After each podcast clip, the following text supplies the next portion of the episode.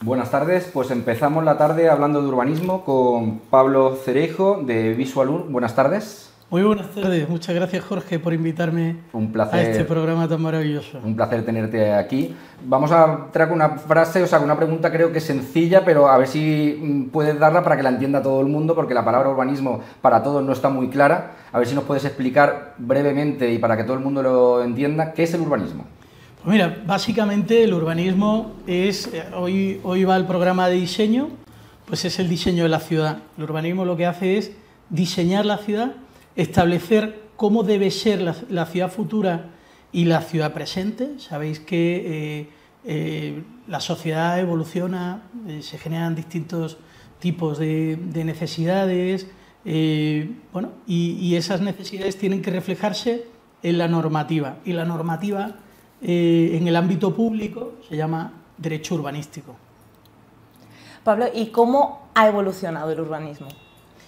Bueno, pues eh, yo creo que, el urbanismo eh, intenta adaptarse a la sociedad, intenta adaptarse a la sociedad eh, poco a poco, sobre todo pues cuando se va apretando el zapato, pues se van buscando soluciones. ¿no? Habéis visto, por ejemplo, el tema de, el tema de la vivienda turística, ¿no? la problemática que ha surgido en distintos municipios. Pues el Ayuntamiento de Madrid lo que hizo fue redactar un plan especial de, vivienda turística con la intención de, eh, bueno, pues donde se pueda definir claramente que se puede hacer una vivienda turística, eh, pues el inversor pueda invertir con toda paz y sabiendo que no, que no va a tener ningún inconveniente y sobre todo aquel señor, pues yo en mi caso tengo cinco hijos, entonces imagínate que al lado de mi casa, que en la casa al lado me ponen una vivienda turística donde vienen jóvenes y a pasarlo bien, que yo he sido joven, he sido el primero que, que, la he liado cuando es necesario, pero sí es verdad que es importante regularlo desde el punto de vista normativo, pues para que todo el mundo conozca las reglas del juego y sobre todo para que se respeten los derechos de unos y otros. ¿no?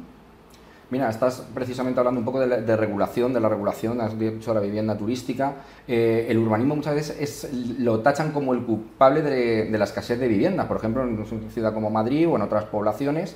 Eh, ¿Crees que eso es cierto y qué medidas consideras que se podrían tomar eh, políticamente o, legislando para solucionar este, esta problemática? Bueno, yo, la verdad es que soy políticamente incorrecto. Entonces, no creo que el urbanismo sea el único responsable de la falta de vivienda protegida. No, no, creo que, sea eh, todo un motivo, eh, todo desde el punto de vista de normativa.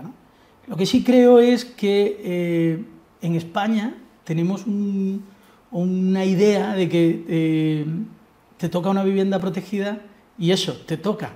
Es como el que le toca la ONCE o el que le toca la lotería, ¿no? Te ha tocado una vivienda protegida, no, mire usted. Eh, en España te toca una vivienda protegida, tú la compras cinco veces más barato de su valor, eh, cuando ya has cumplido 35 años resulta que la casa se te queda pequeña y la puedes vender como libre. Te ha tocado, evidentemente te ha tocado la lotería. Eh, eso es lo que hay que evitar. Yo soy, estoy absolutamente en contra de eso. Es decir, Em, yo creo que la vivienda protegida debe ser siempre vivienda protegida. Y si, la compras en propiedad, pues cuando la vendes la tiene que comprar alguien con las mismas circunstancias que cuando tú la compraste, que cumpla esos requisitos.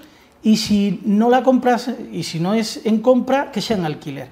Y eso es lo que hay que fomentar, porque es que si no parece que es que te ha tocado la lotería. Y cuando hables con alguien, fíjate en el lenguaje. Oye, eh, tú quieres, sí, a ver si me toca la vivienda protegida. Joroba, no, la vivienda protegida debe ser un concepto diferente, ¿no?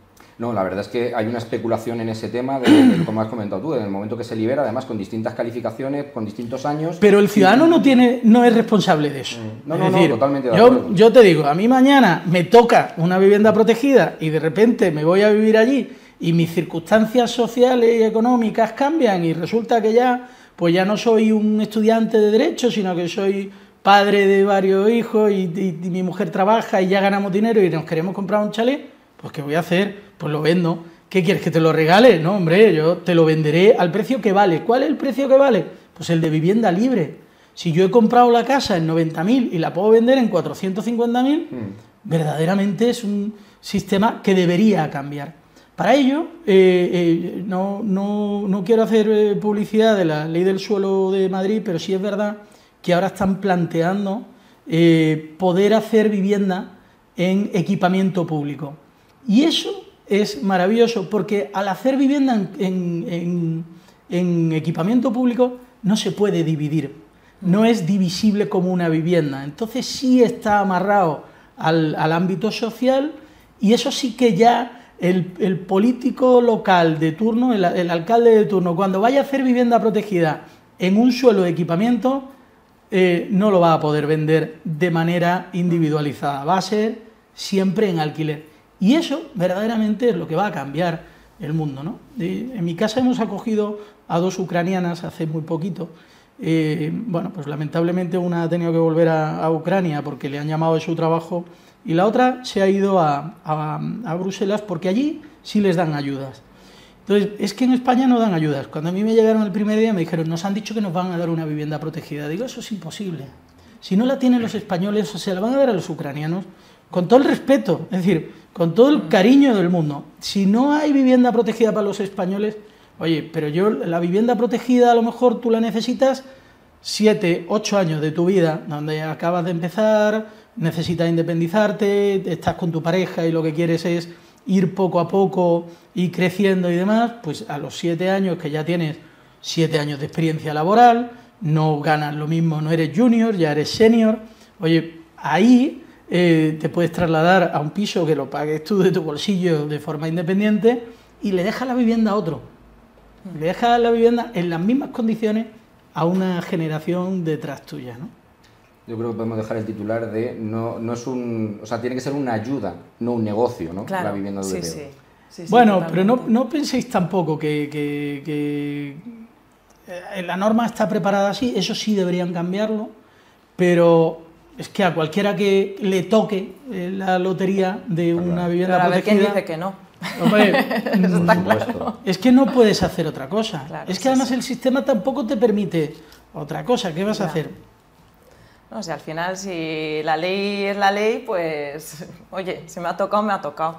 Eh, mira, Pablo, hay otra cuestión que es, mira, la palabra urbanismo ya asusta de por sí, ¿no? O sea, para la mayoría de las personas escuchan la palabra urbanismo y es como, uff, eh, ¿Qué tiene que tener en cuenta una persona eh, a la hora de comprar un terreno?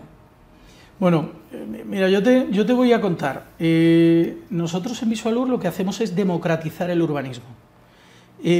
¿Qué significa eso? Eso de democratizar, pues hacerlo sencillo, hacerlo simple. El urbanismo es muy simple. Entonces, nosotros lo que estamos haciendo es ofrecerte la normativa de manera sencilla para que cualquiera, el más tonto, la pueda leer. De hecho, eh, eh, es fundamental que cualquiera lo pueda leer, porque si no, nadie puede eh, adquirir un inmueble así como así. ¿no? Yo mantengo la teoría de que para comprar un garaje tú tienes que tener la normativa urbanística. Tú lo preguntas en España y nadie tiene la normativa urbanística cuando compra un inmueble, nadie la mira. ¿Y, ¿Y, por qué no la mira si es fundamental? Oye, imagínate que mañana te ponen una vivienda turística al lado y tú quieres vivir ahí, como tu abuela quiere vivir ahí, y resulta que o te compras un, un, piso y, la, parcela de enfrente van a hacer una guardería. Si tú eres una persona mayor de 80 años que lo que quiere es vivir tranquilo y cómodo, lo último que vas a querer es el follón del tráfico de una guardería o de un colegio enfrente de tu casa, ¿no?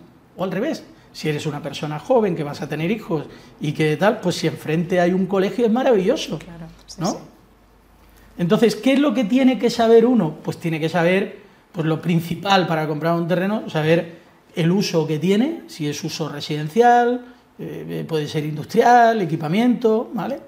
Eh, con carácter previo tienes que saber la clase de suelo, no sabes la cantidad de gente que viene a vernos que han comprado un suelo eh, pensando que pueden poner una autocaravana y allí pueden, oye, no, es que en este suelo si pones una autocaravana y la instalas, puede ser un delito contra la ordenación del territorio y puedes tener una pena de cárcel de hasta dos años.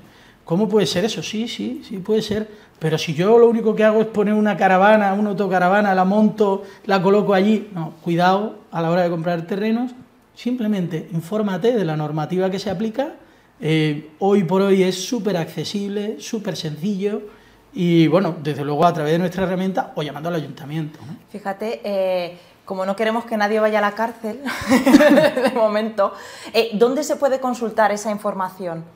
Pues mira, de forma oficial lo puedes comprar en los ayuntamientos. Nosotros lo estamos poniendo de manera sencilla para que tú puedas comprar la información por 8 euros masiva en Visual Data, ¿vale? En visualur.es localizas en el mapa la, en esta web, eh, pinchar eh, en el mapa, localizas la parcela, copias la referencia catastral y en Visual Urdata, que tiene un formato tipo Google, eh, metes esa referencia catastral y se descarga toda la normativa. Inicialmente te tienes que, que loguear, registrar y demás. Al principio estamos dando cinco consultas gratuitas, así que cero euros. Pues yo voy a aprovechar, ¿eh? eh, ¿Está enfocado a cualquier perfil? O sea, ¿la información que, se consigue en vuestra plataforma es eh, asumible para un particular o es más enfocado a profesionales? Pues mira, eh, en principio es asumible para cualquiera. Lo que pasa es que sí es cierto que tienes que estar familiarizado con la normativa. lo que tú consigues aquí es una normativa Mm, escueta donde te dicen esto es lo que es de aplicación. Con un poco de paciencia te lo lees y lo terminas entendiendo. Principalmente ahora está preparado para profesionales. La verdad es que, vamos, yo, yo he tenido la oportunidad de, probar la, plataforma, me parece vamos, una idea muy buena y bastante accesible, sobre todo para los técnicos. ¿La cobertura es nacional o tenéis por zonas? ¿Cómo, cómo funcionáis en ese aspecto? Ahora mismo estamos en los municipios de más de 20.000 habitantes de Madrid de la Comunidad de Madrid, incluido Madrid, y estamos, esta semana entregamos Málaga, estamos haciendo Alicante, Valencia, Barcelona. Bueno, eh, la idea es hacer toda España, porque aquí lo que ofrecemos, pues es, imagínate que eres una empresa que quieres invertir para hacer hoteles. Pues yo te puedo decir todas las parcelas que hay en Madrid donde tú puedes construir un hotel o una residencia de tercera edad o un hospital, ¿no? ¿Llegáis a identificar Espérate, que esta pregunta, esta pregunta es importante. Eh, ¿Vosotros podéis identificar esas parcelas eh, para saber si eh, se puede construir o no, pero tenéis forma de saber si están en venta o si no están en venta? Claro, esa es la pregunta del millón. Nosotros lo que te damos es, desde el punto de vista urbanístico, el uso, es decir, qué se puede hacer, qué se puede construir, y desde el punto de vista de catastro, te damos el dato de aquella parcela que no tiene una construcción encima. ¿Vale? Llegar al titular, pues pedir una nota simple y ya llegarías al titular. Es que eso es el no va más, ¿eh? La verdad que interesante. Eso es muy interesante. Si no he entendido mal, entonces has hablado primero con la plataforma que metía la referencia catastral y te daba la información, pero podemos buscar a la inversa, por lo que he entendido, ¿no? O sea, un suelo de unas determinadas características, filtrar para que me salga un, resumen de, parcelas disponibles, ¿no? Sí, sí, sí. sí. Te podemos decir el número de parcelas de 2.000 metros que hay de terciario comercial en toda la Comunidad de Madrid, eh, o en Valencia, o en Alicante, o en Málaga, que eso lo tenemos ya, eh, instantáneamente. Pues la verdad que me parece una herramienta bastante, bastante útil. A mí muchísimo. ¿Y es una herramienta eh, para profesionales y particulares? ¿O solo para profesionales? ¿Solo para No, esto lo puede usar el que quiera. El que quiera. Accedes, has visto la web en visualur.es, te metes un Visualur Data, pinchas en, iniciar sesión, eh, metes tus datos, automáticamente te llega un mensaje, lo, lo, aceptas y, y haces la consulta por referencia catastral. Mm, Pablo, vais a tener que sacar un paquete para, profesionales, ¿eh? porque yo auguro que más de uno se va. Fíjate, fíjate, nosotros acabamos de crear, todavía no está en la plataforma, pero en breve estará, la nota simple urbanística. Mm. Claro, todo el mundo, pero ahora tú piensas, oye, yo comprar una nota simple eh, registral lo hago habitualmente. Eh, es más, cuando voy a hacer un contrato de arras, pido una nota simple y ya cuando voy a comprar en notario, ya el notario me la vuelve a pedir. O sea, se pide incluso dos, tres y hasta cuatro veces. El tasador también pide la nota simple. Es decir, hay mucha gente que pide la nota simple cuando se produce una transacción inmobiliaria. Pero hace 40 años no era así. Hace 40 años, sabes que inscribir en el registro de la propiedad no es obligatorio. ¿Vale? lo que constituye la propiedad es el contrato, ¿no? El contrato de compraventa. Pero no es obligatorio. Tú compras un piso, no estás obligada a inscribirlo en el registro, ¿vale? Hoy por hoy, por seguridad jurídica, todo el mundo mm. inscribe en el registro su compra o su eh, inmueble, ¿no? Eh, y antes, pues tú llegabas con la escritura, veías la escritura, el notario ponía vendido y se hacía una nueva escritura con un nuevo título, se, justificaba la tradición, es decir, la, transmisión del inmueble y con eso todo el mundo contento. No sabían si tenía un embargo, si tenía una hipoteca, si tenía... No, ese, eso hace 40 años no. Por seguridad jurídica ahora sí se pide nota simple hmm. constantemente. Con, el, con la nota simple urbanística que nosotros hemos creado ahora, eso eh, hoy por hoy nadie lo pide, todo el mundo lo va a pedir. Porque además por 8 euros es que te sale más barato tenerlo que no te, o sea, que, el, que el, riesgo que hay eh, si no lo tienes, ¿no? Totalmente. Pues Pablo, un placer tenerte esta tarde con nosotros y seguro que hoy vamos a hablar mucho de Visual porque me parece una herramienta súper potente para la actualidad que tenemos. Ya se está hablando del tema de la información de los técnicos, por ejemplo, el tema de los tasadores. Yo me he pegado tortas para conseguir información urbanística y la verdad es que es una herramienta muy, muy útil. Muchísimas gracias. Interesantísimo, Pablo. Muchísimas gracias por acompañarnos. Eh, te esperaremos de vuelta, ¿eh? seguro, seguro, porque nos van a surgir un montón de preguntas al respecto. Muchas gracias, enhorabuena por el programa, que es una maravilla. Muchas gracias, gracias por acompañarnos.